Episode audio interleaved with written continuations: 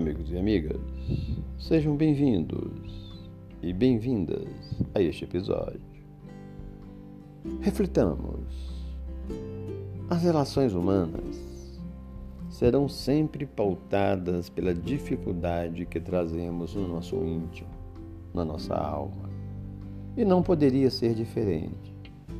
Como seres em evolução, muito ainda que se construir nas conquistas emocionais, para que o equilíbrio, a justiça e a retidão sejam as ferramentas no relacionamento humano. Não é raro indivíduos que, desgastados pelos embates humanos, cansados da dificuldade de relacionamento, alegam preferir viver isolados do mundo, sem a necessidade de suportar uns e aguentar outros. O raciocínio se torna quase que natural, frente a tantos esforços que temos que empreender, tanta paciência a exercitar no trato com o nosso semelhante. E não são poucos aqueles que se isolam do mundo, seja buscando uma vida de eremita, fechando-se em seu lar, ou isolando-se essa ou aquela instituição. Esses buscam a paz, que não encontravam nas relações sociais e familiares.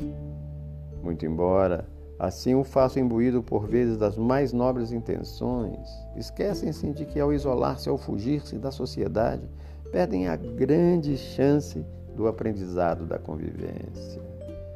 Somente nos atritos que vivemos é que vamos encontrar a chance do amadurecimento, das experiências, de crescer, de superar aos poucos os próprios limites de interação social.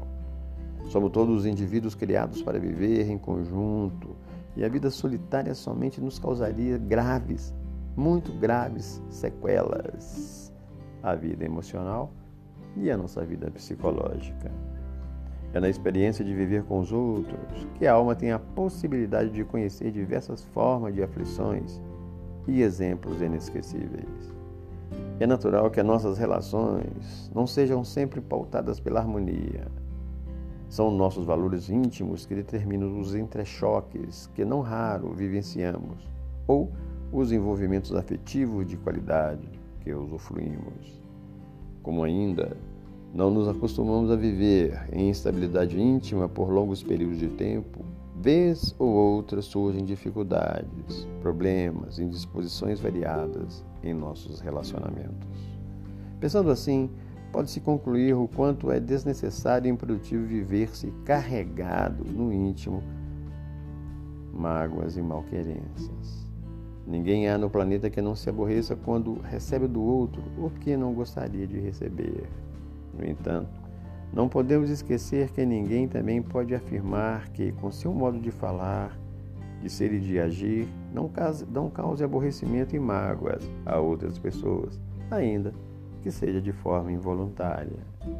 Dessa forma, cabe a cada um de nós procurar resolver os mal entendidos, chateações e mágoas, com os recursos disponíveis do diálogo, do entendimento, da desculpa e do perdão. Afinal, se outros nos magoam, de nossa parte também acabamos magoando um ou outro algumas vezes. Assim pensando, podemos concluir ser uma, uma grande perda de tempo e um sofrimento dispensável o harmonizamento, o harmonizamento, guardar sentimentos como a mágoa ou a raiva no coração.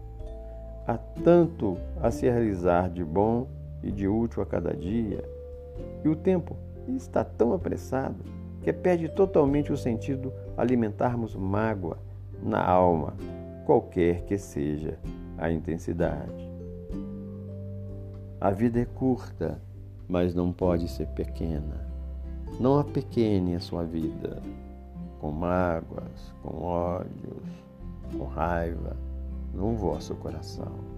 Que possamos refletir sobre tais apontamentos e exercitar-se no nosso cotidiano, no convívio com os nossos semelhantes.